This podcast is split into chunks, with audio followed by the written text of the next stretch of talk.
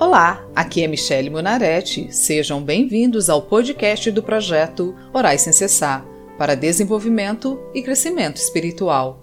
Hoje vamos orar o Salmo 1, reconhecendo a verdadeira felicidade. Se você tem o hábito de orar, personalize a oração com suas próprias palavras e de acordo com as suas necessidades. Se você não tem prática em oração, concorde em oração comigo. Basta apenas ouvir a oração e dizer Amém. Amém significa que assim seja para cada salmo, uma situação. A verdadeira felicidade.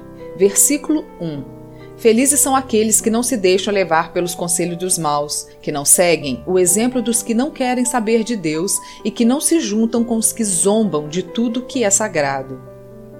Senhor, olha para mim e vê se tenho ouvido conselhos errados que não me edificam Mostra-me onde tenho colocado minha atenção, se em coisas que me conduzem ao pecado. Veja, Senhor, em que companhias eu tenho andado e se são desagradáveis aos seus olhos. Mostra-me, esclarece e endireita meus passos, porque eu não quero andar perto, nem me ajuntar ou me assemelhar-se a eles. Quero andar segundo a tua vontade, Pai. Quero ser bem-aventurada, abençoada com felicidade, como diz a tua palavra, porque escolhi ter prazer na tua lei e meditar nela dia e noite. Quero evitar o mal e buscar o bem, para que se cumpra em meu viver a sua palavra. Versículos 2 e 3 Pelo contrário, o prazer deles está na lei do Senhor, e nessa lei eles meditam dia e noite. Essas pessoas são como árvores que crescem na beira de um riacho. Elas dão frutas no tempo certo e as suas folhas não murcham. Assim também tudo que essas pessoas fazem dá certo.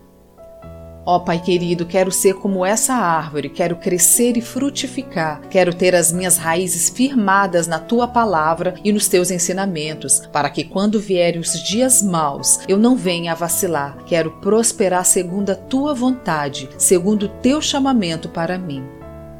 Versículo 4 O mesmo não acontece com os maus, eles são como a palha que o vento leva. Por isso, Senhor, me ajuda a não ser levada por maus conselhos, para que eu não venha ser espalhada junto com os maus. Versículos 5 e 6 No dia do juízo, eles serão condenados e ficarão separados dos que obedecem a Deus, pois o Senhor dirige e abençoa a vida daqueles que lhe obedecem. Porém, o fim dos maus são a desgraça e a morte. Eu sei que os maus são fracos, não têm raiz em ti, não resistem aos ventos, às pressões do mundo, por isso são como a palha ao vento, e eles não sobreviverão no juízo, pois caminham para a sua própria destruição.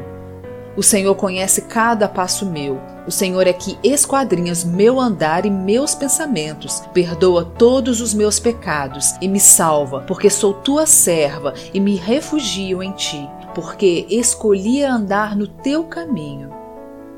Amém.